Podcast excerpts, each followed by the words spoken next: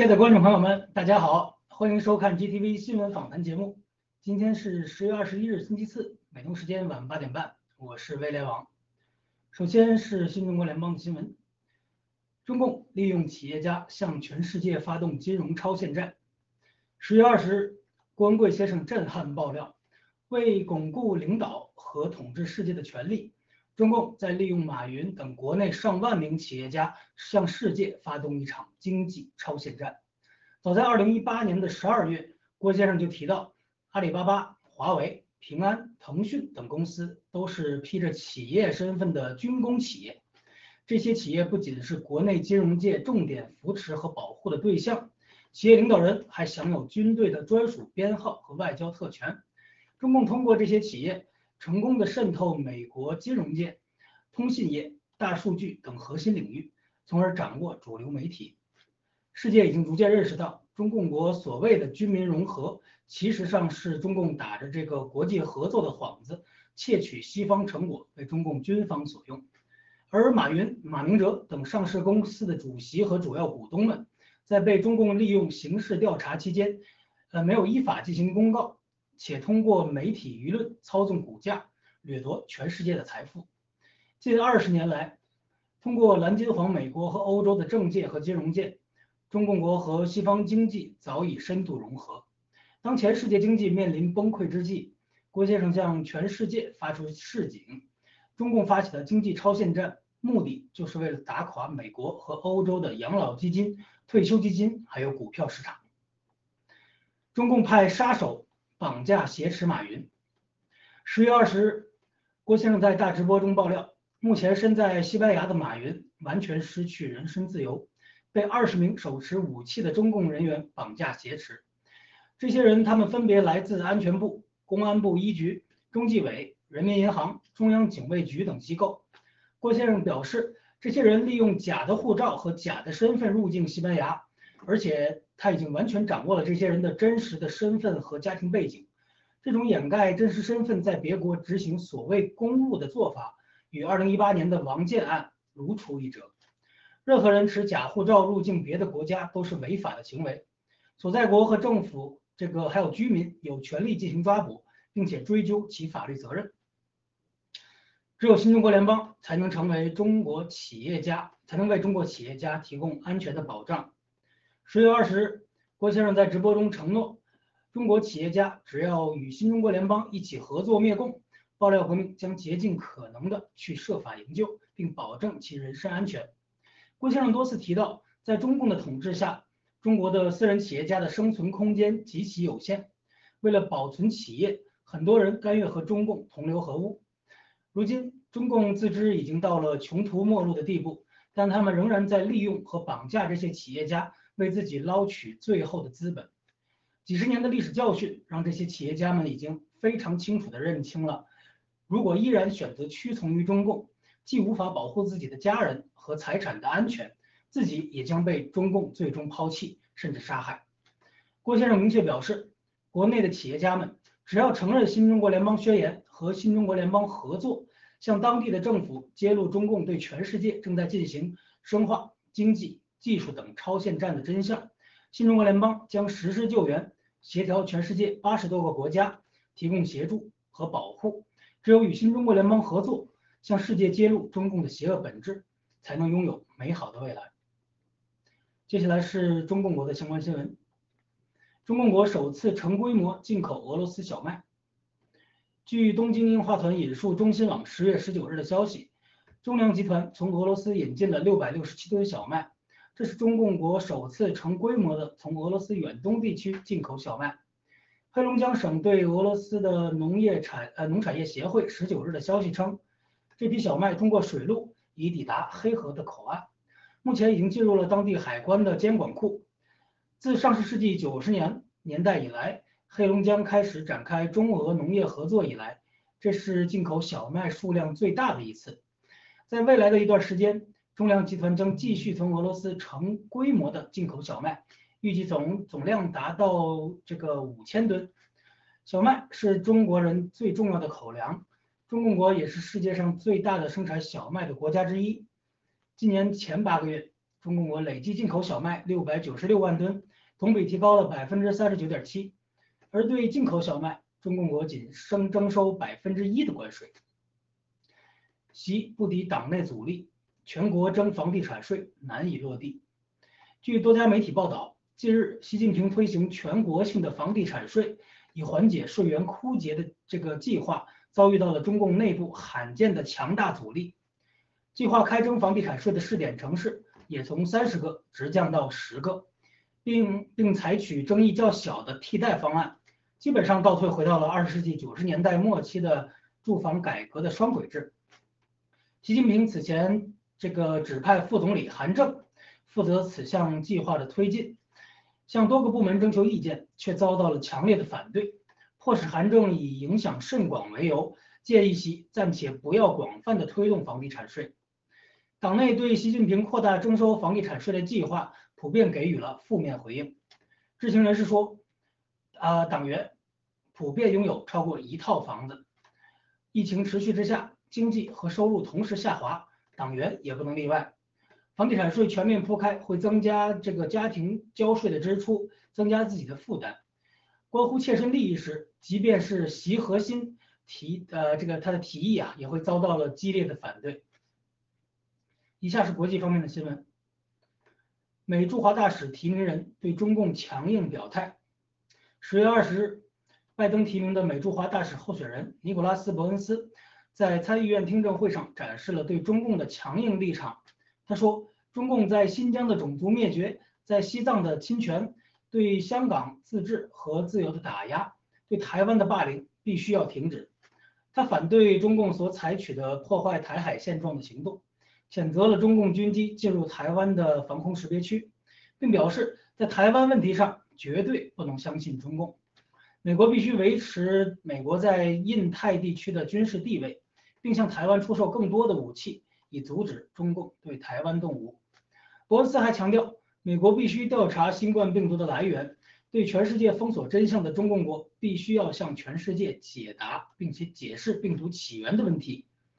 呃，伯恩斯是职业外交官出身，曾担任驻北约的大使。他于今年的二月曾表示。美中关系是民主与权威威权的较量，并在多个场合呼吁建立呃建立国际联盟对中共施压。美国商务部出台新规，限制向中俄出售网络安全产品。十月二十日，美国商务部宣布新的规定：美国公司和任何销售美国制造的网络软件的公司，在向某些外国政府及位于中共国或俄罗斯的任何买家。包括中间商出售黑客工具时，都需要获得这个许可证。商务部表示，美国政府反对滥用技术来侵犯人权或进行其他的恶意的网络活动。这些新规定将有助于确保美国公司不会助长威权行为。联邦公报关于规定的摘要说，这些工具需要受到管控，可能因为可能会被用于监视间谍活动。或者其他的破坏剧组或降低网络或者是网络设备的这个设备性能的行动，来自中俄的黑客攻击已经成为了网络安全的最大威胁。美国国家安全局主管不久前表示，由中共发起的网络袭击数量远超其他国家的总和，而美国是网络安全产品的领先者。这些规定的生效将切断最先进的网络技术。有力的压制中俄猖獗的黑客项目。澳洲智库 ASPI 公布最新报告，新疆模式正被内地效仿。十月十九日，澳大利亚战略政策研究所 ASPI 发布标题为“镇压的结构”的报告，列举了一百七十多个近年来参与治理新疆的中共各级党政军混合行政机关，揭露了中共政府。这个在新疆推行种族灭绝的来龙去脉和具体操作情况。报告指出，中共政府认定恐怖主义势力、极端主义势力和分离主义势力为造成新疆不稳定的三股势力，但这实际上是中共维稳的借口而已，以此对新疆进行严加的管控，对维稳对象进行残酷的蹂躏和屠戮。该报告还强调的是。中共在新疆的维稳手段正在被内地其他的省份和地区所效仿，例如香港的反恐部门就曾经派人前往新疆受训，学习当地的政府监控民众的手段。澳洲特别委员会提出十二项加密货币发展建议。据雅典娜农场引述 Financial Review 十月二十日的消息，澳大利亚金融和科技特别委员会向联邦政府提出了十二项的建议，以发展本地的加密货币和区块链社区。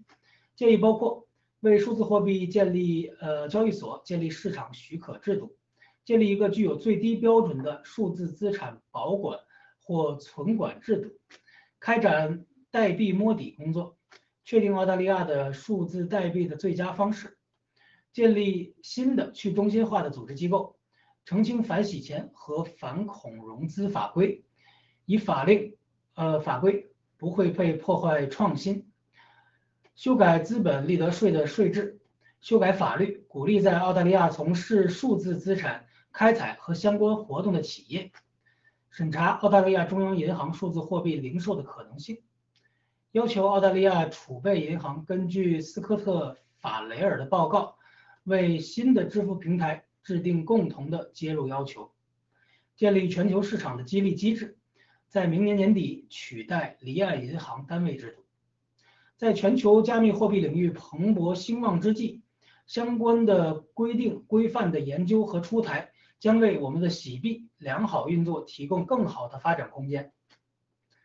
澳大利亚新南威尔士州要求企业对雇员接种疫苗的不良反应承担责任。根据零对冲十月十九日的消息，澳大利亚的新南威尔士州地方政府刚刚颁布了一项法律，规定强制执行新冠疫苗的雇主现在要对雇员所遭受的任何不良反应负责，即使员工不再为他们工作，这些雇主也必须在其余生中向员工支付赔偿。一些雇主就此向新规咨询了保险公司，保险公司明确表示，他们不会对未经测试的产品进行任何的保险。政府向企业施压，迫使雇主要求员工接种疫苗，而保险公司却拒绝提供保险服务。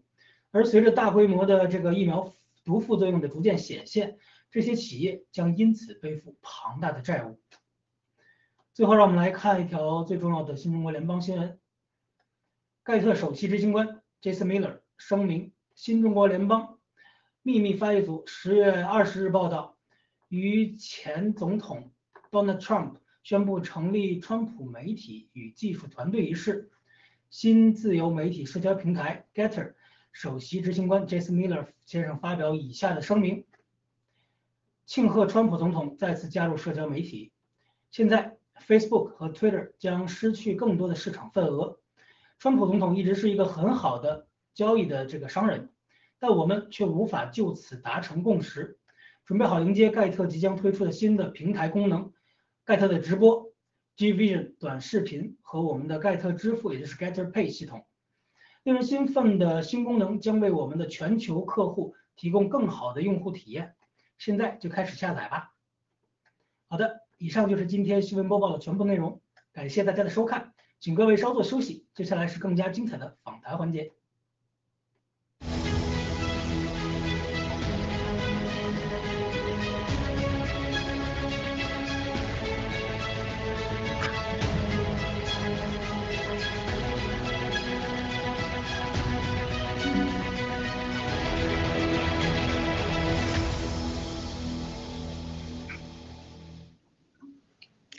观众朋友们，大家好，欢迎继续收看新闻访谈环节。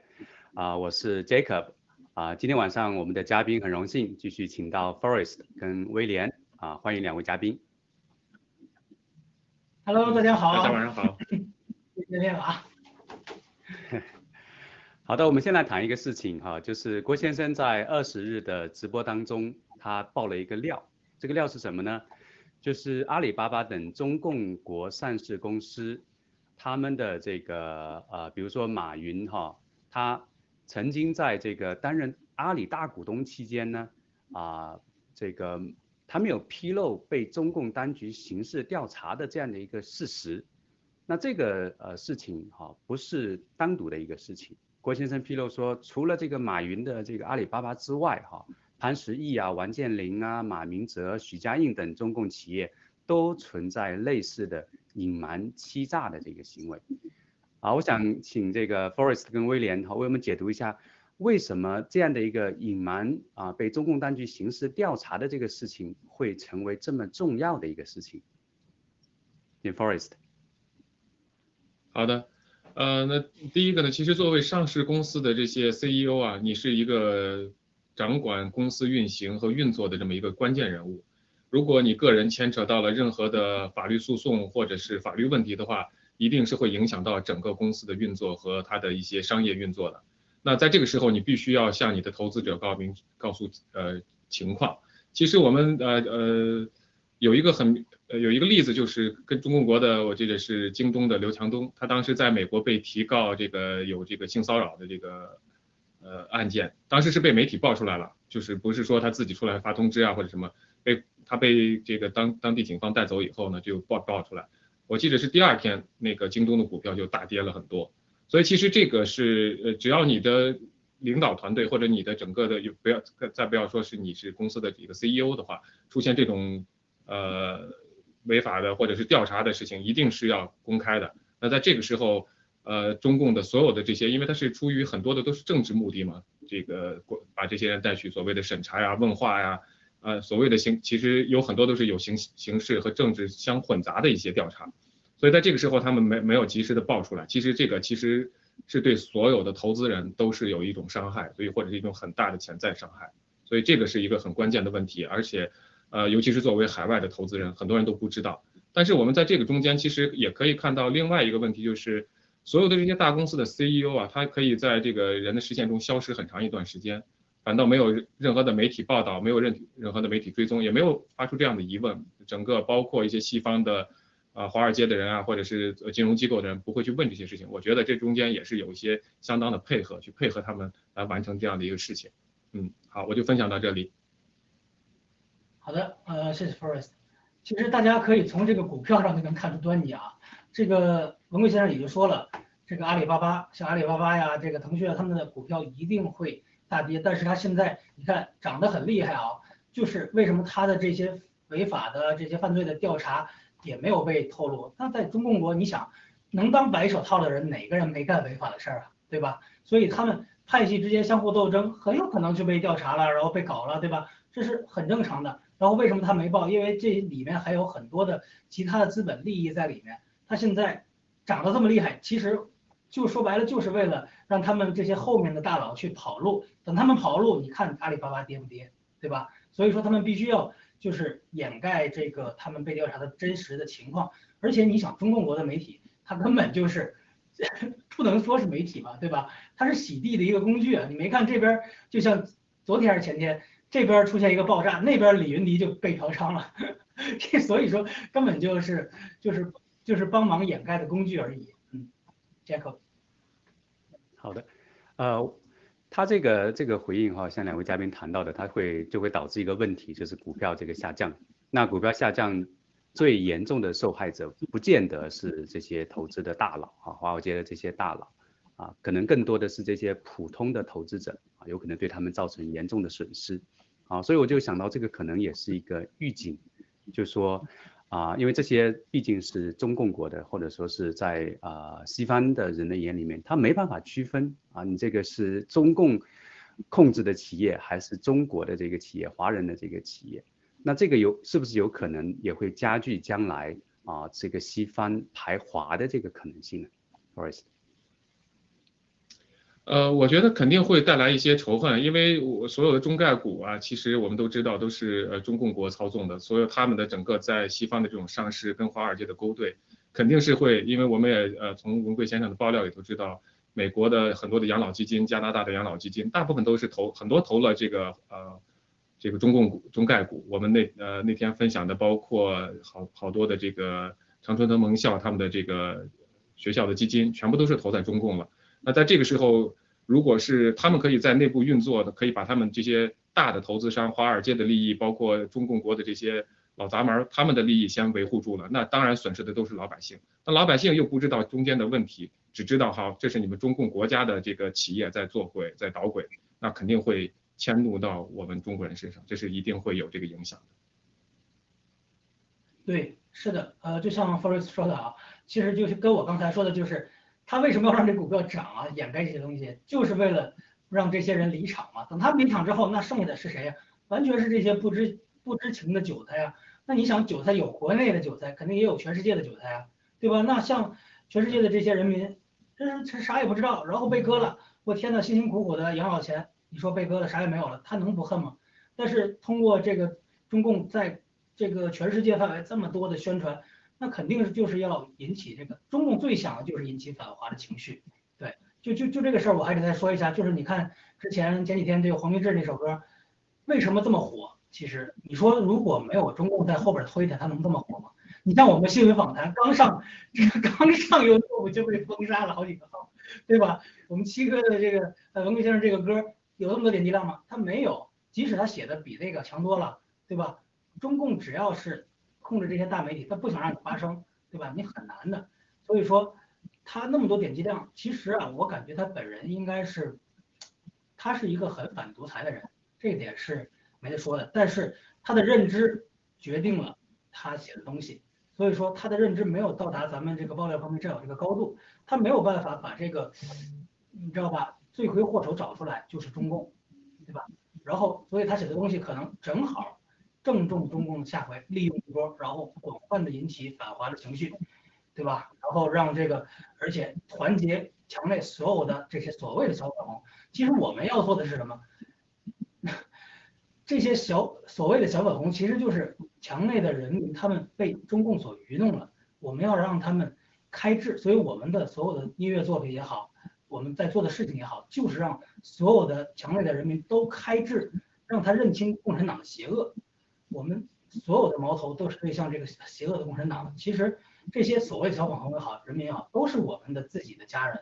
对，所以说一定要认清这个敌人，这个才是。最重要的，我们要做的事情就是帮助和拯救所有的全全世界的华人，让他们认清是到底是什么把我们坑了，对吧？到底什么是最邪恶的？嗯，Jack。好的啊，我们希望广大的投资者，好，特别是西方的投资者，可以收到郭先生爆料当中这样的一个预警，来更好的保护自己的财产。好，我们稍作休息，马上回来。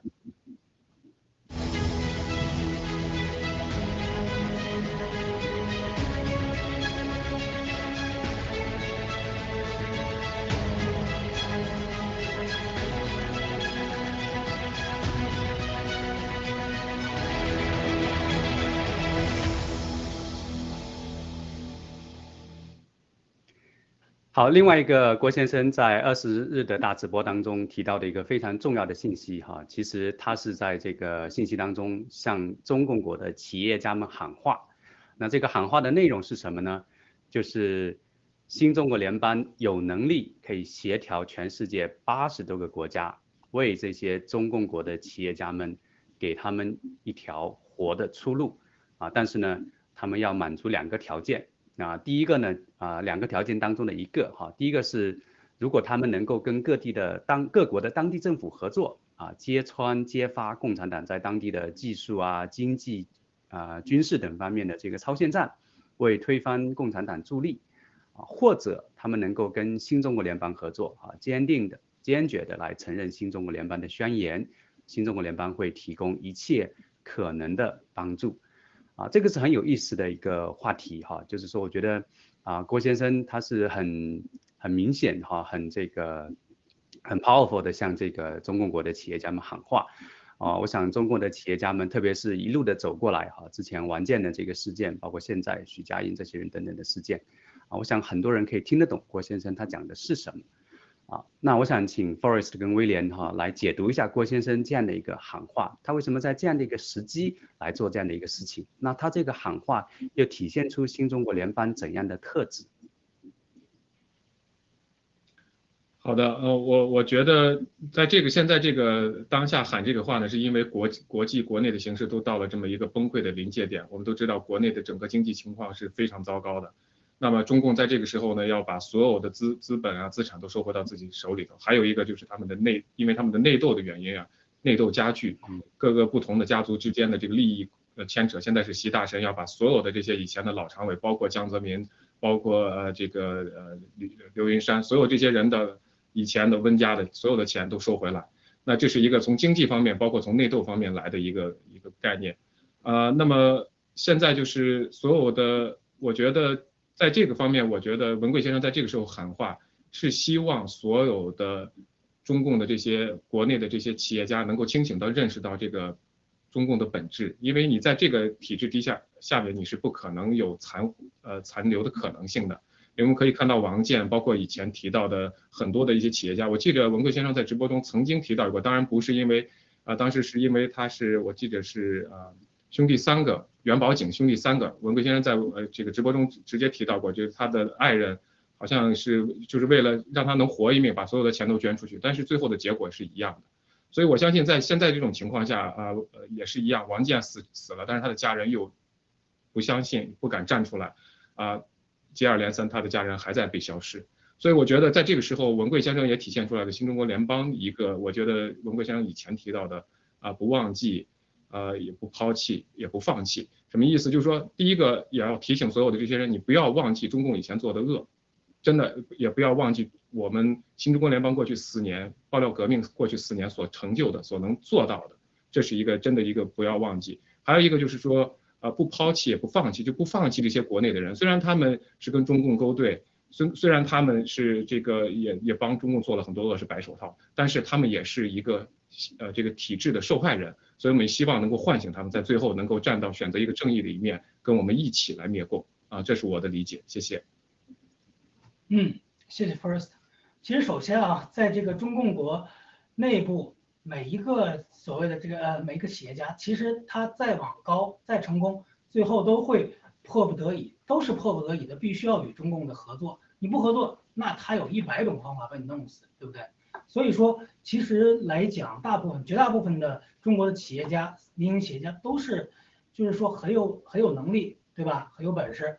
然后呢，这帮人，我觉得啊，也是就跟以前的这个，比如说乡绅阶级，其实大家一听到可能被共产党洗脑洗太多了，就觉得哎呀好坏呀，地主什么的。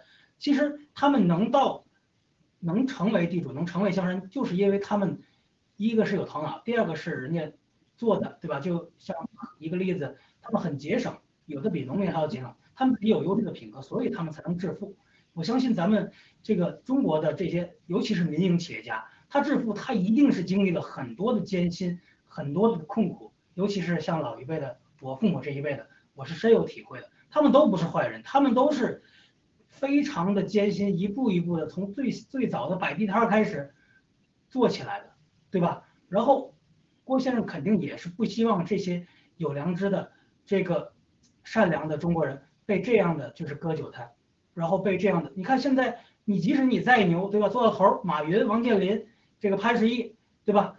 最后结局是什么？王健都是哪有一个得好死的，对吧？所以说，但凡有一点脑子的，他既然能做成这么大企业，能成为这么成功的人，他肯定有脑子呀，对吧？他有点脑子，但是有可能他没办法呀，对吧？我想跑，我跑不出去，或者是。对吧？我有这个心，我没这个力，所以现在文贵先生来喊话，为什么在这个时期？其实也是跟我们 G 系列即将腾飞，而且我们现在有了新中国联盟。你以前让人跑，你啥也没有啊，对吧？别人说我出来，我怎么办呀，对吧？但是现在我们有了全世界的农场，有了新中国联盟，有了 G 系列，我们即将腾飞。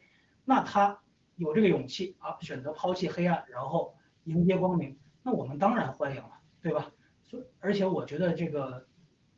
国内的这些民营企业家是最好唤醒的一批人，因为他们很多也是很无奈的。对我，我就我认识的就好多。对，所以我觉得现在这个郭先生站开来公开反话，就是公开喊话，就是给他们信心，对吧？然后给他们这个信号，哎，你可以出来，我们会竭尽全力的帮你。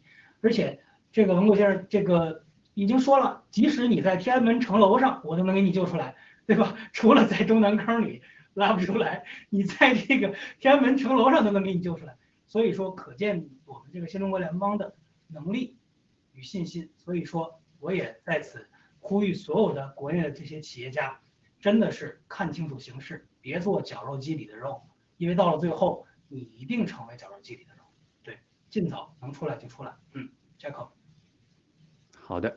啊，我觉得国内应该是相当多的企业家都已经有这种实际的危机感啊，要不然的话，他在国内活得好好的，是吧？这个跟这个 CCP 勾兑，然后呢，做一个这个社会上有名的这个企业家，名利双收，他为什么要回来，对吧？他在 CCP 如果获得过得很好的话，所以郭先生在这个时候喊话，一定是配合整个的这个，特别是墙内的内斗的这种形式，他必须要出来了，他有这个危机感，他才有可能听你这么讲。那还有一个呢，就是那凭什么我要听你的，对不对？啊，像这些这个伪类啊，伪民运，他叫你出来联系他，你去联系他，结果是啥？啊，被别人剥一层皮，被别人然后呢把它卖回到这个 CCP 那边去了。所以这个新中国联邦，我觉得内外两方面的这个时机可能是已经已经是比较成熟了啊，可以来接收跟这些，或者是跟这些这个呃墙内的企业家合作。你得让别人看到这个你的实力啊，就是要秀肌肉。那我想无论在啊。比如说，我觉得有一个事情印象是很深刻的哈，就是说新中国联邦可以为啊一些人提供这种安全的保障。我记得郭先生以前在直播的时候提到一个事情，就是在英国有这个他们这个大使馆啊中共国大使馆的人想要来这个啊伤害这个咱们的战友啊，当他开始要行动的时候，立马就被这个英国的这个情报人员给拿下啊，而且是这种非常果断的这个手段。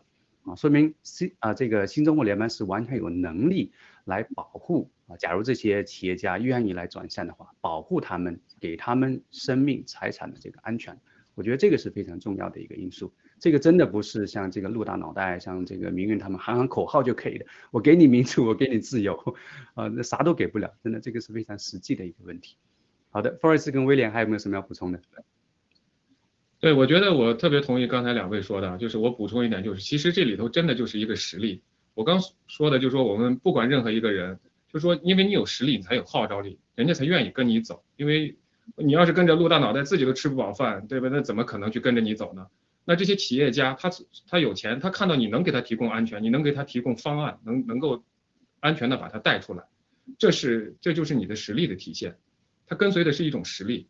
而且过去四年已经印证了，包括文贵先生在二十号直播的时候，就是那那天直播的时候就提到，如果大家仔细坐下来想一想，过去这四年他所付出的是怎么过来的？如果没有一个强大的实力，怎么可能到今天？那么你人家看到你实力的时候，他就会追随。这就是就就跟行军打仗一样，如果我知道你肯定败，我肯定不会跟你走，因为那是在送死，对吧？那我还不如跟这跟着这个共产党再多混两天，还可以苟延残喘。但是就是因为你有实力，你看到你的希望，你看到呃对方的强大，我就知道我选对边了，我我才能活下来。我如果跟着中共走下去，就是末路一条。所以我觉得这个是非常重要的。那么国内的这些企业家，国内的包括体制内的呃人们需要的一点就是需要的勇气，因为在这种国内这种体制底下，他可以绑架你的家人，可以把把你的家人做成肉票来威胁你。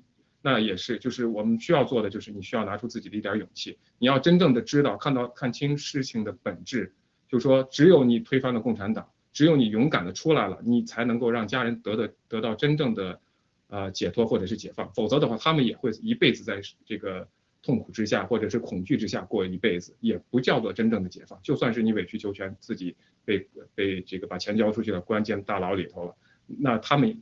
家人的安全同样得不到保证，只是哪一天被消灭而已。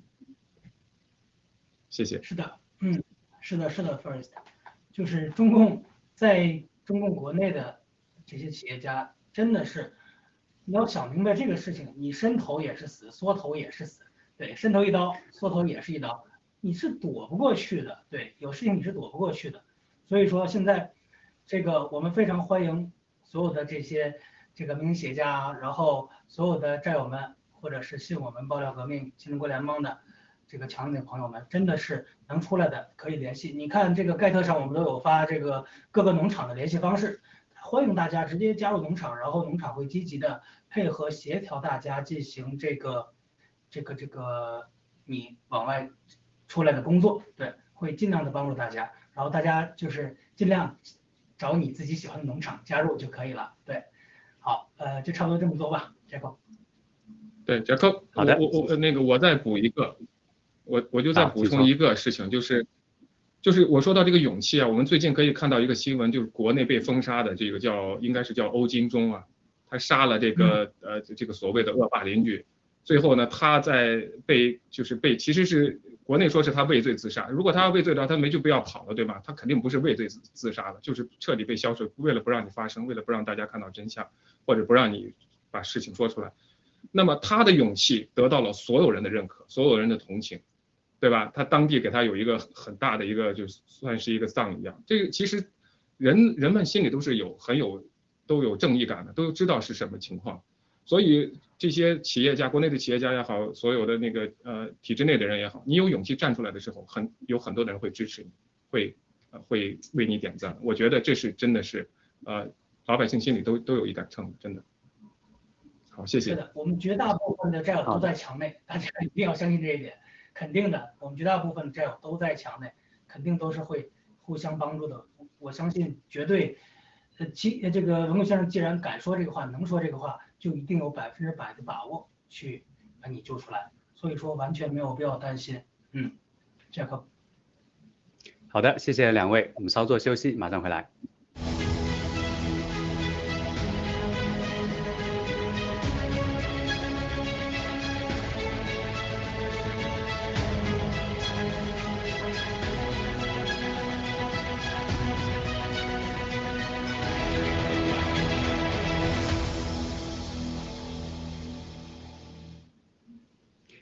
好的，我们接下来要谈一谈令很多战友激动人心的这个关于洗币的消息哈。我们其实是持续的在跟进，因为洗币即将上市。那这个郭先生在呃周三的直播当中，他谈了洗币跟这个法币货币的关系哈，也把洗币跟比特币做了一些比较。那我们在这里就不详细的讲哈。那啊，推荐没有看过的战友啊，观众听众们去听这个郭先生的直播。那我就想在这里啊。谈一个话题哈，就是说，啊，其实郭先生在直播当中多次提到一个事情，就是洗币的这个真正的价值，要两到三年之后呢，才会真正的体现出来啊。那我这就很好奇哦，我相信很多的战友也在想这个事情，就是为什么是两到三年这个时间？那或者换一个角度来问这个问题，将来的两到三年之内哈，洗币会有什么样的发展？啊，它现在已经有很好的一个开始跟根基，无论是技术上的，还是这种跟这个啊主啊啊这个黄金的锚定啊，还是区块链的技术啊啊，还是说这种跟法币的这个关系，那它将来会有怎样的这个发展的这个趋势？啊，这个威廉跟 Forest 能不能跟我们讲一讲你们的这个？好，我让 让威廉先来，这方面他比我要知道多得多了。好，威廉。我先来吧。关于这个法币和货币之间啊，法币其实就流氓，知道吧？就是这个各国政府去发的，没有任何东西给你锚。对，它的信所谓信用，它也没有信用，就是这样。然后呢，这个我们的洗币为什么是加密货币？它不是一个法币，因为它是有锚的。它锚在哪儿？就是锚在黄金。这就仿佛回到了这个以前的这个美国的布雷顿森林体系一样。我铆的是黄金，我不可能出现大量的贬值或者超发或者什么，因为我们的百分之二十的黄金储备一直是在那儿，而且世界黄金就这么多，对吧？而且这个铆定完了黄金之后，我们洗币大涨之后，肯定也会带动黄金的价格螺旋式的上涨，这个是毋庸置疑的，对吧？然后这个是我们洗币本身自带的这个价值，这个就已经远超过了所有的其他这个所谓的。虚拟货币，因为他们根本就没有价值，就是弄出来的一段一段这个代码，对吧？然后去储存这个价值，但是它本身并没有这个价值，这个我们已经胜了胜了一筹了啊。然后我们天生自带的这个呃支付属性，对我们的这个新美元是跟美元挂钩一比一的，对吧？而且我们直接上市就可以进行消费，我们可以买 G Club。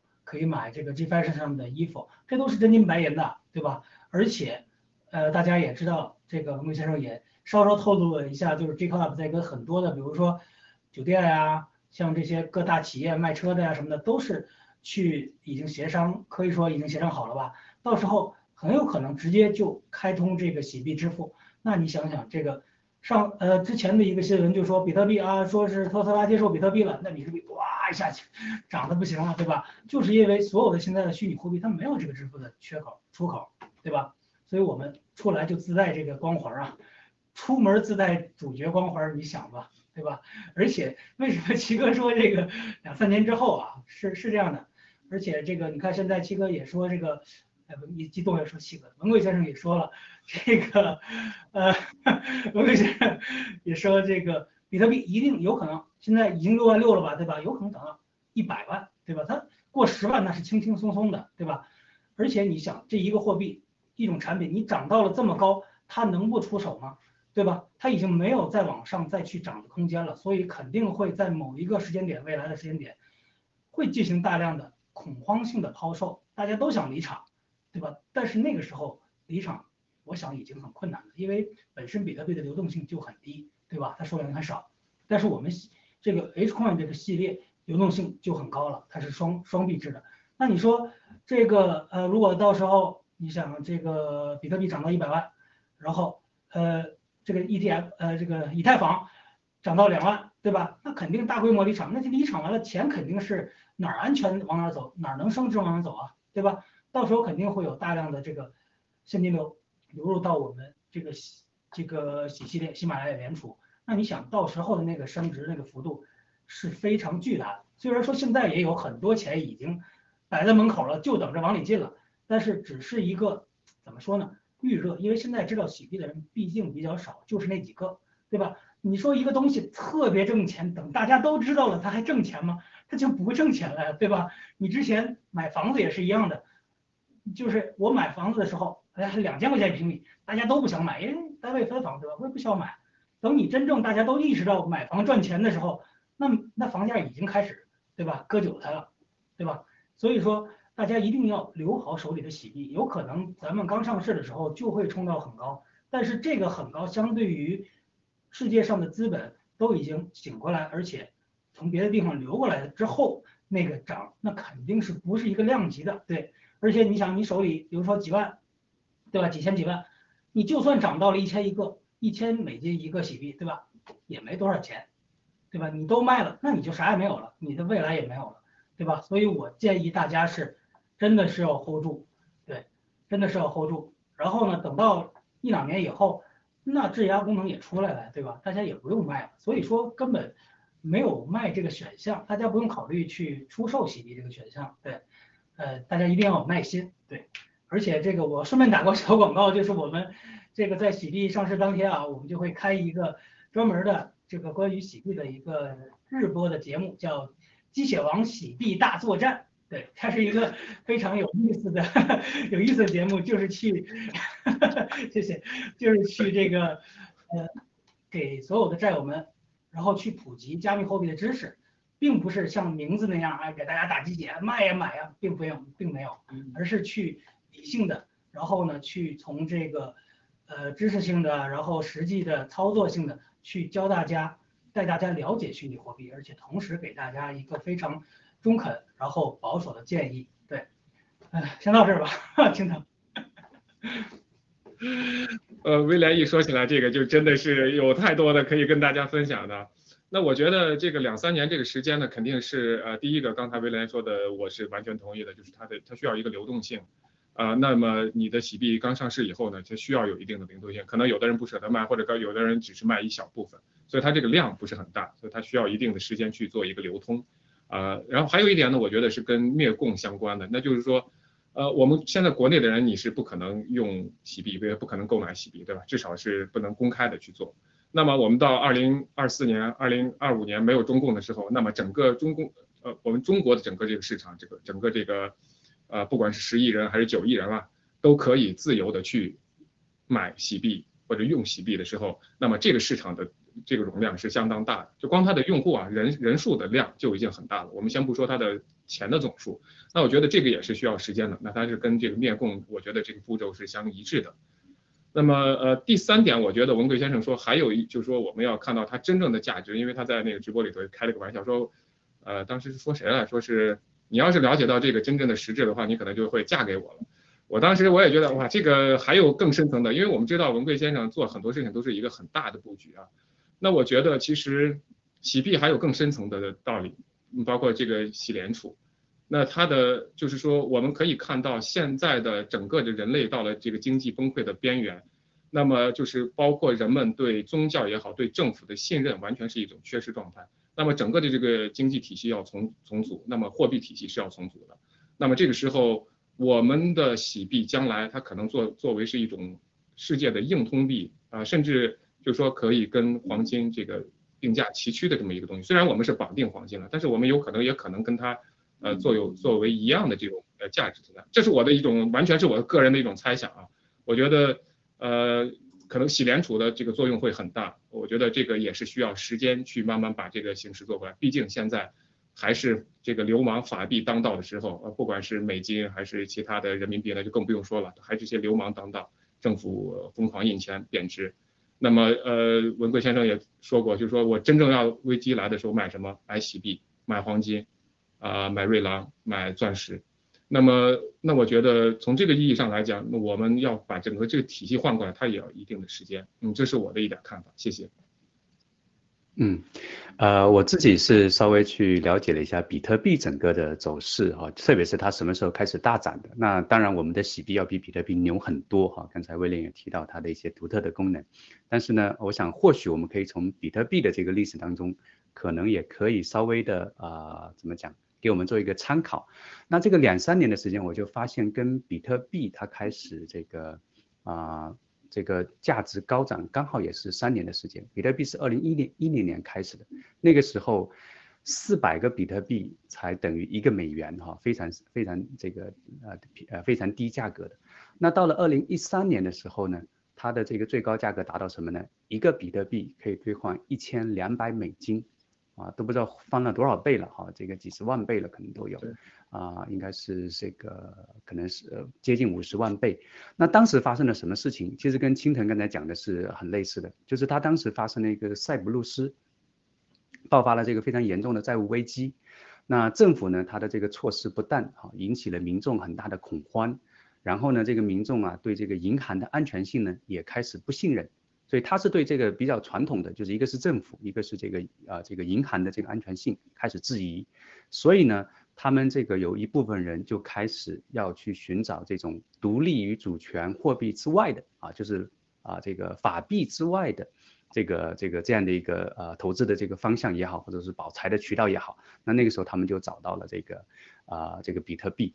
比特币的时间，所以它一下子就涨到这个非常高，但是也不是中间也有这个啊起起伏伏的这个过程，它不是这种直线的这个线线的这个发展啊，所以这个我我猜这个有可能跟洗币接下来的这个呃发展哈是跟整个这个政府，特别是在疫苗灾难期间政府的这种啊不断的这个措施啊，还有对这种现在的这种银行系统啊动不动就阻止啊这个这个客户哈合理合法消费的这些。啊，都可能是有关联啊，特别是现在这个疫苗疫苗期呃这个疫情期间，政府又超发了很多的这个这个这个纸币货币啊。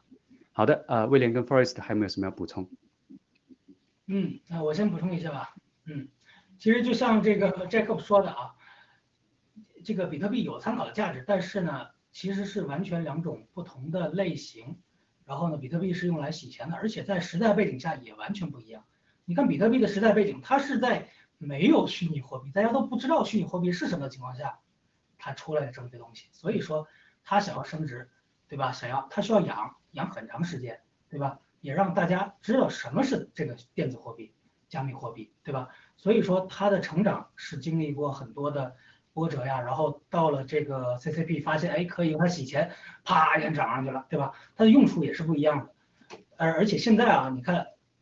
这个目前来讲，加密货币在今年的下半年到明年年初其实是一个牛市，对。然后呢，大家也看到这个消息，比特币的这个 ETF 是刚才批准了吧，是吧？所以说这个是会更加的这个带动所有的电子货币、虚拟货币走一个牛市。所以说为什么文贵先生掐这个时间，就是必须的让美联储无论怎么样也要在十月份上市，这个时机啊真的是非常非常的重要。我感觉也是这个上天的安排啊，真的是安排的非常好，把我们爆料革命新中国联盟每一步都安排到了最恰当的时间。对我就想说，这个最后这一句话就是这个站在风口上，而且我们又不是猪，我们是雄鹰，那我们你想吧，能飞多高，对吧？最后还是这个再打个广告，我们在喜币上市当天会有两首。很精彩的歌曲，第一首就是我们喜力的官方主题的这个主题曲，对，然后还有一首就是我跟文涛合作的一首，也是，哎，对对对对，是另一首非常好听的这个，也是关于喜力的歌啊，相信大家会非常的喜欢啊，敬请期待。First，呃，威廉出的，威廉和小唐姐出的歌，这个每一首都是精品，每一首都很好听。那个，我我我觉得，我我我们的洗币的这个诞生啊，真的是，其实真的是给大家的一个安全的脱离这个流氓法币的一个一个工具。那么，如果说比特币是给这些权贵们、这些人洗钱用的、藏钱用的，那么真正的洗币是给老百姓用的，是让你真正的实现。我们呃上一期我们做节目的时候说过，这个所谓的财富自由，我觉得这是它真正的一个真正意义，就是它有安全性。还有可靠性，没有人能够剥夺你的资产，或者说是稀释你的资产。我觉得这个它的意义非常大。我我我们真的只是沾到一个皮毛。嗯，谢谢。好的，谢谢。我们稍作休息，马上回来。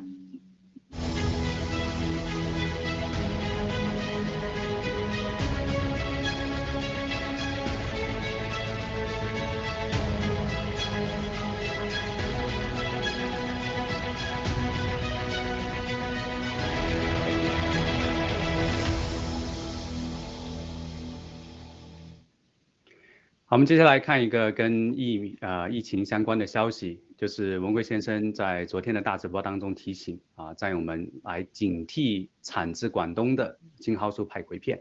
那同时呢，他强调说战友们不要再服用国产的青蒿素。文贵先生提到说，CCP 有可能在这个青蒿素派葵片的质量上面啊做了手脚。啊，我想这个请两位嘉宾来这个解读一下这个事情，好吗？好，呃，威廉先来还是我来？那你先来吧。威廉来吧。好，好，行。那我觉得这个，如果说中共在这方面造假，我一点都不意外，因为对他们来说，这个呃，这是很容易，这是第一个事情。第二个，它有它的非常强的目的性。因为我们八月份刚爆出这个青蒿素是解药的时候，其实有一度这个药是被下架的，很多的地方是找不到这个药。但是没过多长时间呢，又重新上架，这个里头就已经很蹊跷了。为什么会突然消失又突然又上架？这个就是本身是很蹊跷的事情。再一个，从目的性的角度上来说的话呢，中共一直想打打击我们爆料革命的信誉度啊，新中国联邦的信誉度。那么我在我们爆出来这是一个解救人类、解救这个新冠病毒的解药的时候，他们在这里头掺点假，那那比任何一个什么蛇妖炎呀，还是鹿大脑袋，那就是强了一万倍、一千倍了，对吧？那就说啊，我你爆出来这料是假的，你没有指人，你还害人，那这个他们的确是可以做到这个效果。那么我相信，这个他们在中间掺假的可能性是应该说是百分之百的。嗯，嗯，是的啊，我跟 First 想的是一样的。对他最开始他全面封杀，他一看封杀不住了，都是战友啊，对吧？都要买买断货了，怎么办？哎，急中生智，想到 OK，那我就。既然阻止不了，我就给你哎加点东西，让你。我觉得啊，这个中共的老百姓对于中共来说，中共老百姓的生命什么都不是。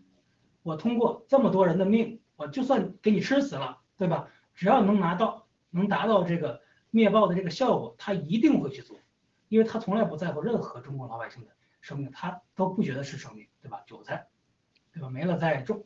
然后呢，我我想的是。那这个在某一个时间点，就像这个它下架在上架的那一个时间点，我忘了几月份了。它之前的派回派回片应该是可以吃的吧，对吧？但是它重新再往上上的，大家一定要注意生产日期。那那个后面的，我觉得就一定是不行的。对，因为你要说中共做不出来的事儿，它还真没有，绝对是，我也同意 f r e 的这个看法，绝对百分之百里边有东西。嗯，这可。好的，呃，我看到就是这个病毒防护和治疗哈，其实已经超越了这种单纯的医疗的这个这个领域，不是说啊哪种药有效没效的问题，它现在变成了正义跟邪恶力量之间的某种这个超限战。那这个青蒿素的这个使用，它其实就是这个战场当中的一个局部战争。那在这个战争当中啊，及及时的获取资讯是非常重要的，因为这个局势啊随时在变化啊，这个 CCP 它。可以，我相信他有这个能力哈，有这个动机可以做这个事情，就是他在这个青蒿素派鬼片上做这个手脚。啊，所以在这里也是呼吁广大战友一定要紧跟这个顾文贵先生，紧跟爆料革命啊，紧密的跟这个农产啊建立关系。因为你这个我之前发现啊，有位战友他跟我说啊，半年前农产是怎么怎么讲的。我想，而且半年时间都过去了，你想，假如你在这个战场上面，你说，哎，我有一个情报是半年前的，告诉我要怎么怎么做，我就照着去做，那不就完蛋了吗？所以我们一定要保持这个资讯的通畅啊，盖特、GTV、G News 啊，特别是跟这个农产紧密的这个啊团结在一起。我想这也是接下来无论是这个疫情哈，还是这个排华，还是啊大家的这种投资等等也好，非常重要的一个一个因素。啊，就是要紧跟爆料革命，要紧密的跟这个各个各地的这个农产，啊，这个呃紧密的这个合作，紧密的团结在一起。对，Forest 跟威廉有没有什么补充？我再补充一个，就是说这个事情，就是我我们知道中共肯定是会借机，就刚才威廉说的这个将计就计啊，我给你弄点药害死一批人，他也不把中国人的老百姓，本来我都没打算救你们，没打算把真正的解药给你们，我现在再给你加点毒，害死多几个人也不也不成问题，达到我的目的。但这里头呢，也不也不排除有一些不法的、黑了良心的人啊，听到这玩意儿是解药，知道会有人去买，我做点假药粉子放到放到网上去卖啊。多挣点钱，对吧？这中共这种假药、假假产品多了去了，所以也可能有些药吃了也没什么效果，但是不至于害人，可能是假的。所以有时候那个刚才威廉说这个生产日期盒子上一月份以前就可能会好好很多吧，可能大概率事件可能会好一些，但是。要是我的话，我连一月的我都不会相信，谁知道呢？那盒子上我我我打到去年，我一八年生产的都行，对吧？这个在中国印个盒子太容易了，这个假表假酒瓶子都随便印，还不要说一个药盒子了。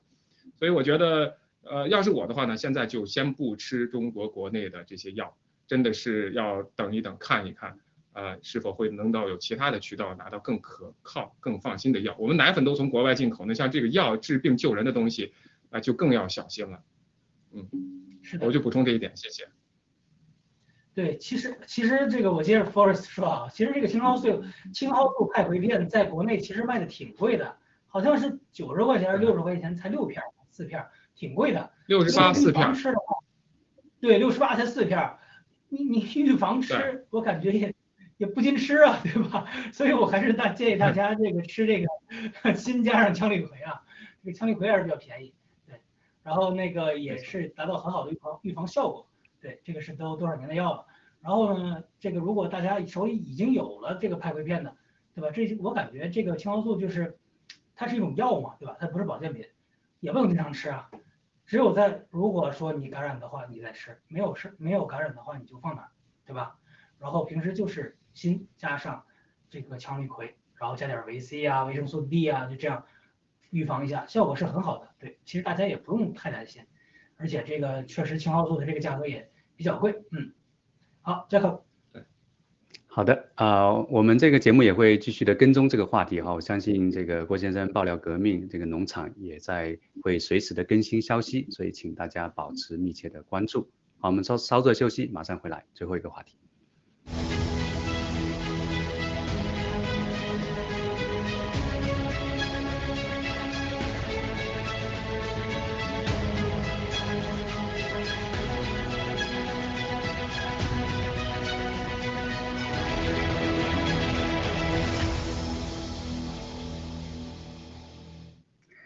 好的啊，请导播给我们放一个短视频，关于辉瑞药厂。Pfizer CBS Health Watch sponsored by Pfizer Anderson Cooper 360. Brought to you by Pfizer. ABC News Nightline. Brought to you by Pfizer. Making a difference. Brought to you by Pfizer. CNN Tonight. Brought to you by Pfizer. Early Start. Brought to you by Pfizer. Friday night on Aaron Burnett Out Front. Brought to you by Pfizer. This week with George Stephanopoulos is brought to you by Pfizer. This weather report brought to you by Pfizer. Today's countdown to the royal wedding is brought to you by Pfizer. And now a CBS Sports Update brought to you by Pfizer. Meet the Press Data Download brought to you by Pfizer. This portion of CBS This Morning sponsored by Pfizer. On how to find the hidden sugars in the American family diet. Sponsored by Pfizer. 啊天哪，这么多的辉瑞，我不知道今天晚上我做梦的时候会不会梦到辉瑞。呃，我们呃这个俗话说吃人的口短，拿人的手短哈。那辉瑞作为这些电视台节目的赞助商啊，可谓是他们的衣食父母。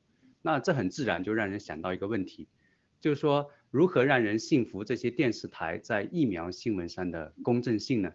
啊，请这个 Forest 跟威廉啊各有三十秒，好吗？来回应一下这个事情。好的，呃，我们其实已经看到了他们的所有公公布出来的信息新闻都都是不让人能够相信的，甚至都是虚假的、害人的，都是为了他们的利益推广他们的疫苗，推广他们的疫苗所谓的这个百分之九十的效果啊，或者百分之九十以上的效果，但是所有致残致伤的这些副作用没有一例报道，所以他们是完全不可信的。好，谢谢。嗯，谢谢 First，这就可以看出他不但控制了这些媒体。他控制了社交媒体，还控，但呃之前不还讨论了一个，他花了每年要花几千万去游说，去做这个游说工作，对吧？所以说他从政府的层面强制你去打，然后从宣传层面去忽悠你，让你觉得哎疫苗好，对吧？他再雇几个科学家，从从这个科学的角度来证明这个没问题，这就是他的套路，对吧？可以见得他在这些方面花了这么多钱，对吧？我相信那一广告很贵的。他一定从疫苗中获利了巨额的利润，巨额的利益。所以说，它这是一个产业链，它不可能是就是所谓的真相根本就不存在，就是利益。嗯，还有后面的黑暗的东西。嗯，Jack。好的，谢谢两位嘉宾啊，我们的节目继续的揭露真相啊，面对黑暗，但是呢，我们继续的带来光明。谢谢各位观众、听众朋友们的收看。好的，大家再见，拜拜。谢谢。再见，拜拜。